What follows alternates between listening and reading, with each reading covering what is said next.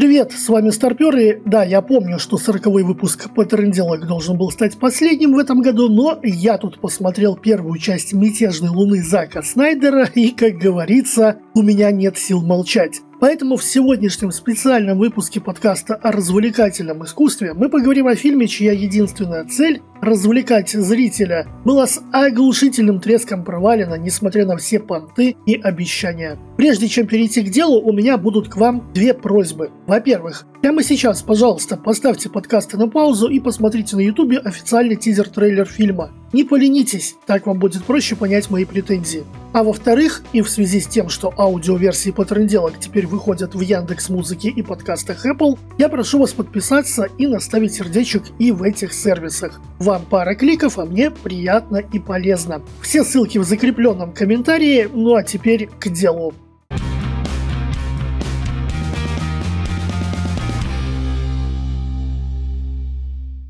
Впервые я услышал о «Мятежной луне» пару лет назад, и подавалась она как «Звездные войны» для взрослых, что в целом звучало любопытно. Примерно полгода назад вышел тизер-трейлер фильма, и, надо сказать, это было круто. Фирменная сочная картинка Зака Снайдера, куча красивейшего экшена, за кадр с намеками на огромную проработанную вселенную, в общем, впечатлиться было чем. Подогревалось все это рассказами Снайдера о том, как он построит на основе «Мятежной луны» гигантскую медиа-франшизу с фильмами, сериалами, мерчем, книгами, играми, комиксами и вообще всем, чем возможно. Вот настолько идея «Мятежной луны» крута и эпична. Неделю назад фильм наконец-то вышел на Netflix. И тут, внезапно, как гром среди ясного неба, совершенно разгромные рецензии от критиков – но тут такое дело, что критики в целом не особо любят Зака Снайдера, поругивая его за постоянно используемые визуальные приемы, а это лютый переконтраст и куча не всегда уместного слома, а также за весьма э, частенько поверхностную проработку персонажей. Но фишка в том, что лично мне отдельные фильмы Снайдера просто кайфово смотреть. Я понимаю, что это ситуация, как в том анекдоте, где вот все говорят, что фильм для дураков, а мне понравился. Но, блин, ничего не могу с собой поделать. Тот же запрещенный прием, например, который профессиональное сообщество критиков от души обосрало с ног до головы, и у которого куча вполне объективных минусов, предлагает в меру интересную историю с выдающимся визуалом, красиво снятым экшеном и яркими персонажами и их образами. А еще одна из самых атмосферных и круто поставленных сцен экспозиции в самом начале под песню Sweet Dreams. Да и вообще интро круче, наверное, видел только у Хранителей, снятых, вот так сюрприз, тоже Заком Снайдером. Хранителей которых, если что, я считаю лучшим приземленным супергероиком из существующих. И заслуга режиссера в этом ничуть не меньше, чем заслуга Алана Мура. При этом я признаю, что говна пирога Снайдер тоже выдает регулярно. Особенно он отличился в период своего сотрудничества с DC Comics и Warner Bros. раз за разом снимая малосмотрибельную фигню. Но так или иначе, несмотря на разгром от критиков и прохладный прием от зрителей, существовала неиллюзорная вероятность, что лично мне «Мятежная луна» понравится со всеми своими реальными или выдуманными проблемами. Просто потому, что Зак Снайдер умеет снимать фильмы, которые мне кайфово смотреть. Тот же запрещенный прием я пересматривал несколько раз и каждый с удовольствием. Про хранителей говорить нечего, они вообще засмотрены до дыр. А вот с мятежной луной такого не будет никогда, и сейчас я расскажу почему.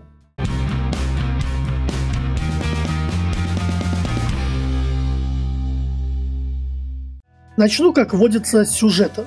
Кора – загадочная девушка с загадочным прошлым. Успешно влилась в сообщество фермеров на планете Вельд и поживает вместе с ними, да, добра наживает в тишине и спокойствии. Но тут внезапно прилетают злые имперцы во главе с особенно злым генералом Ноблом и говорят «Отдавайте все ваше зерно нам». Свою просьбу они подкрепляют убийством местного старосты и попыткой изнасиловать местную девушку. Кора, понятное дело, от такой движухи не в восторге, поэтому почти в соляну выносит всех солдатиков, а затем отправляется собирать команду каких-нибудь бойцов. Желательно, чтобы вот прям выдающихся и необычных которые смогут защитить бедных фермеров, когда имперский корабль с основными силами вернется проведать их снова. На своем пути Кора повстречает множество интересных личностей, так и сколотит свою необычную и выдающуюся банду, и лицом к лицу столкнется с генералом Ноблом, который улетел с Вельда до того, как девушка перерезала его гарнизон. И эта встреча, как вы понимаете, будет не из приятных.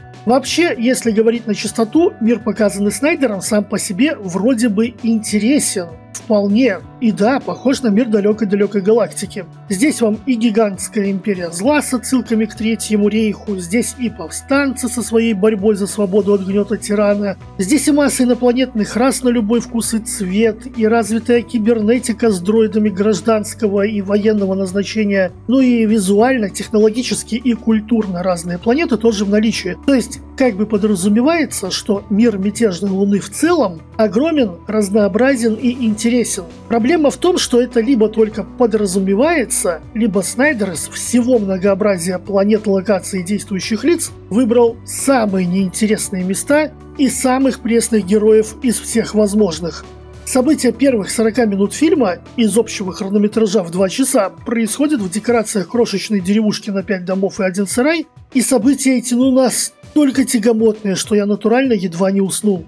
Загадочная Кора, которая сразу же показали, ну, прям, ну вот максимально прям загадочной, климым взглядом смотрит на происходящее вокруг себя минут 10 и всем своим видом как бы намекает, что она так-то не просто фермер, что она вообще-то куда круче вот этих вот всех работяг вокруг себя. И в какой-то момент, э, чтобы даже самый недогадливый зритель все правильно понял, девушка прямым текстом говорит, что ее растили и воспитывали как оружие вообще-то, так что ей вот эти вот фермерские ценности хоть и нравятся, но изначально не близки. Ага, подумал я, ее растили как оружие, значит, скоро прилетят какие-нибудь boys, и Кора проявит себя во всей красе именно как оружие. Bad boys, понятное дело, прилетают, не забыв прихватить свои эсэсовские фуражки и повадки бандитов с большой дороги, а не кадровых военных успешной милитаристской империи. И кажется, что вот, вот оно, сейчас начнется наконец-то движуха. Но еще минут 20 Снайдер почует нас разговорами ни о чем и рефлексиями Коры, которая не видит смысла сражаться, потому что империя слишком сильна, а она слишком одна, а фермеры слишком фермеры, драться не умеют и вообще. Когда поводы для нытья наконец-то иссякают, Кора наконец-то начинает действовать. И выглядит это как-то так себе. Первая драка девушки, которую растили как оружие, которая, как окажется впоследствии, один из самых прославленных, скилловых и опытных бойцов Империи в принципе, выглядит пресно, некрасиво, незрелищно и скучно. Неуклюжая постановка, максимально необоснованный слоумо не в тему, когда злодеи тупо стоят и смотрят, как героиня медленно ходит туда-сюда, и все это на протяжении нескольких секунд действа, которое, по идее, должно быть быстрым и динамичным. И это реально какой-то экшеновый сюр. Ну, о том, как выглядит «Мятежная луна» на самом деле, а не в трейлере, который, как я надеюсь, вы посмотрели, я расскажу чуть позже. Пока что давайте разберемся с сюжетом. После 40 минут, ну, по сути, ничего не делания, Кора покидает Вельт и отправляется в путешествие по другим городам и планетам, чтобы найти себе новых тамадачи, с которыми будет драться плечом к плечу против ненавистной империи. Этот процесс занимает еще час, и каждый новый компаньон добавляется в команду по одному и тому же принципу, что делает его очень похожим на сбор соратников в каком-нибудь Mass Effect, например. То есть, Кора находит нужного человека, Кора предлагает объединиться и взамен получает квест на лояльность. Пройдя его и только после этого, девушка обзаводится очередным союзником. Шаблонность процесса настолько бросается в глаза, что уже после второй итерации хочется его скипать, но самое смешное, что в некоторых случаях подобные квесты даже не предполагают непосредственного участия Коры в экшене, отводя ей роль стороннего наблюдателя. Понятно, что таким образом Снайдер знакомит зрителя с союзниками девушки, но вместе с тем он лишает Кору возможности раскрыться самой, показать свою молодецкую удаль и хоть как-то обосновать те громкие титулы, которые ей приписывают. А с учетом того, что оставшиеся после сбора соратников полчаса фильма отводятся на кульминацию и развязку, состоящие целиком из экшена, раскрыться Кора в первой части «Мятежной Луны» так и не успевает. Многочисленные флешбеки девушки слишком общие и зачастую просто проливают свет на ее прошлое и не объясняют ее мотивы и то, как она оказалась в точке, где ее впервые застает зритель, то есть на какой-то задрипанной планетке с плугом в руках. И это же справедливо для всех остальных героев тоже, как положительных, так и отрицательных. Из короткого финального диалога злобного генерала Нобла с еще более злобным тираном Болизариусом мы узнаем о качествах и подноготной главных героев едва ли не больше, чем за все предыдущие два часа фильма вместе взятые. И этого все равно мало. Я уже упоминал, что Зака Снайдера нередко критикуют за поверхностную проработку персонажей, но в «Мятежной луне», кажется, он вообще ею не занимался. Да, к финалу мы знаем о них больше, чем при первом их появлении в кадре, но этого недостаточно даже для того, чтобы нормально запомнить их имена без запинки, не говоря уже о том, чтобы начать им сопереживать или выбрать себе кого-то в любимчике, потому что его мотивы, например, или бэкграунд вам как-то особенно импонируют и близки. Из-за этого же не работают некоторые повествовательные приемы, типа того же самопожертвования одного персонажа ради шанса на выживание других. Да мы его знаем буквально две минуты этого самопожертвователя, за которые он успел выдать лишь пространную речь о свободе, от которой Уильям Уоллес разбил бы себе лицо в мясо фейспалмами, ну и сразу помер. Ну, типа, спасибо, чувак, конечно. Правда, я не помню, как тебя зовут. Ну, ладно, тебе пофиг, ты ж уже мертвый, да и мне тоже, в общем-то, пофиг. И в сухом остатке у нас очень неравномерно размазана на два часа времени история, где большая часть хронометража отведена пространным диалогом, наполненным пафосом в худшем понимании этого слова. Вообще, местные разговоры — это отдельная песня, и я такой тупизны давно не видел. «Мятежная луна» — это, ну, вроде бы мега серьезный эпик, и при этом он позволяет себе в рамках одного диалога с разницей по времени примерно в минуту выдавать две реплики, одна из которых, передаю суть, это жалоба на то, что всей армии повстанцев недостаточно, чтобы дать отпор империи, а вторая – это искренняя радость, когда отряд Коры пополняется на пять человек, и вот, мол, теперь-то заживем, теперь-то посражаемся на славу. Как Заку Снайдеру это могло показаться приемлемым и логичным? Вопрос на миллион. И таких вопросов на миллион к мятежной луне еще целый миллион. Например, где весь тот клевый экшен, показанный в трейлере, и почему фильм в принципе не выглядит так, как было обещано?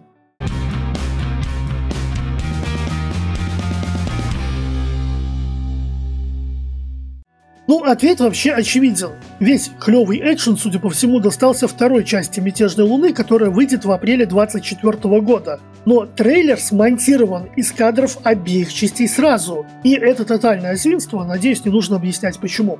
Почти все боевые сцены, которые остались в первой, немногочисленны и не впечатляют так же, как первый показанный бой Коры. Да, масштаб сражений периодически разрастается, и в конце у нас так-то полноценный замес стенка на стенку с использованием техники и даже отдельных частей космических кораблей, и это выглядит кайфово. Но по большей части «Мятежная луна» предлагает все же локальные стычки, и вот они весьма посредственны.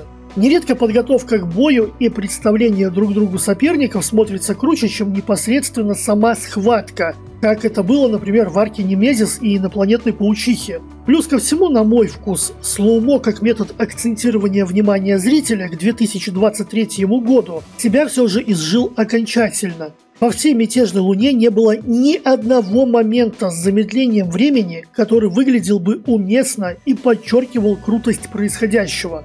Каждый из них смотрелся как попытка Зака Снайдера не дать забыть зрителю, что вообще-то он смотрит фильм Снайдера, а не кого-то там. А слумо – это неизменная часть авторского стиля режиссера. И пофигу, насколько эта часть протухла за прошедшие годы. При этом проблемы с Рапидом у Снайдера были и раньше, но его фильмы все равно смотрелись очень стильно. С «Мятежной луной» все не так однозначно. Подавляющее большинство сцен по-прежнему выглядят круто, конечно, и весь этот авторский переконтраст никуда не делся, из-за чего картинка ощущается более насыщенной и сочной, чем большая часть остальной фантастики, выходящей на больших экранах. Гарантирую, в некоторые пейзажные виды отдельных локаций мятежной луны можно натурально влюбиться, настолько они завораживают дух. Но иногда после этих великолепных видов могут следовать сцены, выглядящие как Дипломная работа не самого прилежного студента курса 3D-моделирования, и это особенно бросается в глаза на крупных планах работы какой-либо техники. Была сцена со стрельбой из корабельных орудий, где 3D было настолько убогим, что она выглядела недоделанной и по чьему-то недосмотру или случайно оставленной в таком виде на релизе. Но, к сожалению, против этой версии говорит то, что сцены с графикой подобного уровня встречались еще неоднократно. И такой халтуры от всемирно известного гения-визионера Зака Снайдера как-то не ожидаешь. И хотя визуально «Мятежная луна», как и другие фильмы режиссера, по-прежнему выглядит классно, количество мелких косяков здесь слишком велико, чтобы не обращать на них внимания. С другой стороны, мы не должны этого делать, так же, как не должны называть черное белым, белое черным, или делать вид, что кастинг-директор «Мятежной луны» не заслужила порки розгами на голливудской аллее славы вместо гонорара за проделанную работу.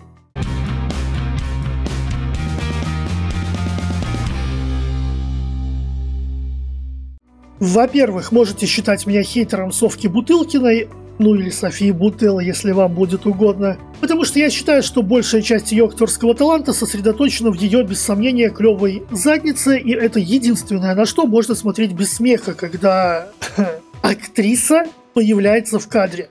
Больше совка ни на что не способна, и как она была смехотворно плоха в Кингсмане, Мумии, Стартреке или, блин, даже Узниках Страны Призраков, также смехотворно плоха она и в «Мятежной луне». Два часа к ряду ходить с постной миной, изображая загадочность, много актерского таланта или мастерства не нужно. Но даже здесь Бутылкина не тянет, примерно в половине сцен выдавая не загадочность, а готовность разреветься на пустом месте. Ну и в нескольких сценах, где она должна изображать ярость, София почему-то изображает нервный припадок с лицевым параличом. Но, блин, по крайней мере, это теоретически может вселять ужас в ее врагов. Допускаю. Во-вторых, Эд Скрейн в образе генерала Нобла выглядит так, словно ему давали поесть лимонов перед каждым дублем, а сам он считал, что играет рандомного нациста и снимается в третьей части «Железного неба». Настолько нелепый и карикатурный злодейчик у него получился, что это даже не смешно. Хотя вообще-то смешно. В-третьих, Михил Хёйсман, сыгравший одного из спутников Коры и по совместительству ее романтический интерес. Сто процентов экранного времени очевидно не понимает, зачем подписался на эту роль и что ему, собственно, здесь нужно отыгрывать, учитывая, насколько плоский и одномерный его персонаж. А кастинг-директор в это время, скорее всего, угорает над тем, что смогла протащить в ленту обоих актеров, сыгравших Дариона Харриса в «Игре престолов». Зачем?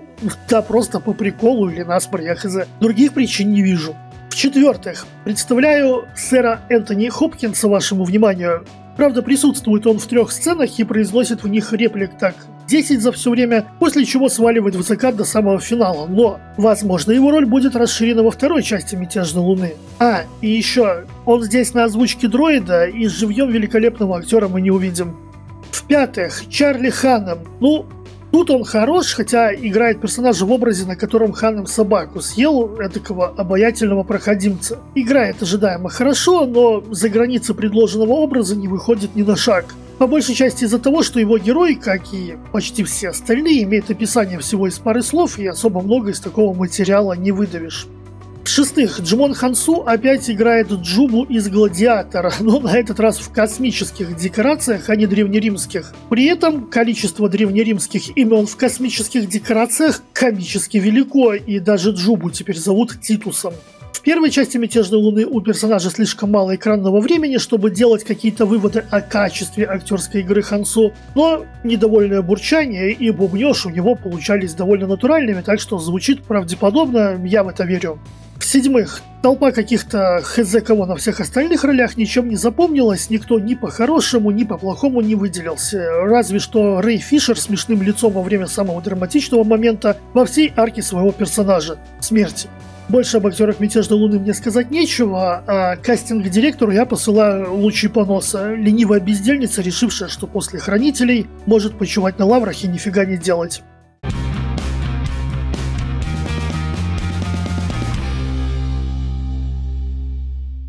Ну и последнее, о чем я хочу поговорить сегодня, это мир Мятежной Луны и то, как неудачно Зак Снайдер попытался его представить зрителю. Напомню, что на основе этого мира режиссер собирается построить целую медиафраншизу. Ну или уже собирался, учитывая более чем прохладный прием картины критиками и зрителями. Как я говорил раньше, в принципе этот мир вполне интересен. Он, конечно, максимально не оригинальный, и буквально из каждого его элемента торчат уши референсов, подсмотренных в других фантастических произведениях, но меня эта неоригинальность парит мало. Я видел жалобы на то, что вот, мол, материнский мир Мятежной Луны — это смесь Империума Человечества из Вахи и Галактической Империи Звездных Войн. Да и пофиг. Зато эта политическая структура понятна и не требует километров текста пояснения, как и те же условные повстанцы, например.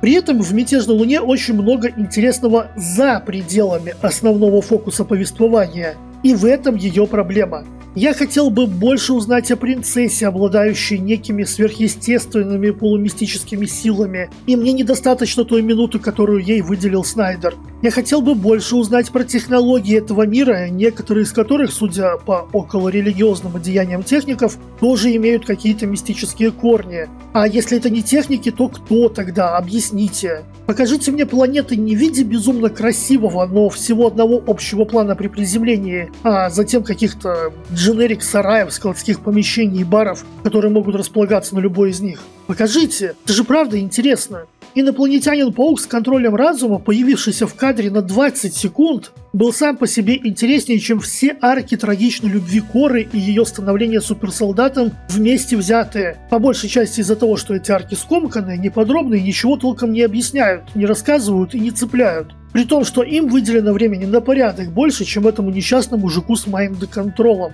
И на протяжении всего хронометража, пока приходится продираться сквозь осточертевший и скучный разговор ни о чем, на экране регулярно мелькают какие-то интересные штуки, персонажи, явления, но мелькают они на заднем фоне, а это значит, что о них не будет сказано ни слова, они не получат никаких объяснений, никакого развития и ни на что не повлияют. И в итоге мир Мятежной Луны выглядит очень красивой, разнообразной, но очень стерильной и пустой внутри декорацией. Как говорится, визионерствовать не мешки ворочать. И то, как персонажи старательно избегают говорить о чем-то, что выходит за рамки текущего сюжета, как бы намекает, что они и сами осознают всю картонность окружающего их мира. У «Мятежной Луны» совершенно точно был потенциал стать большой фантастической франшизой, но на данном этапе складывается ощущение, что Зак Снайдер сделал все возможное, чтобы загубить эту идею на корню. Так же, как в свое время сделали сестры-братья Вачовски с их восхождением в Юпитер, страдавший в точности от тех же самых проблем. Невнятно рассказанные истории, тотального мискаста на роли непроработанных героев, забивания на лор мира и концентрации на визуальной составляющей вместо смысловой. Ну и где теперь восхождение Юпитер? Давно не вспоминали? А где будет мятежная луна через пару лет? Это вопрос на сотку. Пишите ваши варианты ответов в комментах, сравним результаты. На этом я закончил. Ребят, большое спасибо, что дослушали или досмотрели до конца, и огромное спасибо моим спонсорам на Boosty за их невероятную поддержку, которая делает выход этого подкаста возможным. В особенности Аксолотлю, Джонни, Владисею, Реалспиру, Цинику, Ване Балдеру, Вальдемару, Енотику, Алсету и Славке. Подписывайтесь на мои каналы здесь, в Яндекс.Музыке и подкастах Apple, залетайте в соцсети, и если хотите поддержать, самый простой способ сделать это тоже стать спонсором на Boosty, где в том числе выходят и расширенные версии Patreon делок. Все ссылки в закрепленном комментарии. С вами был Старпер. Всех с наступающим. Всем счастливо.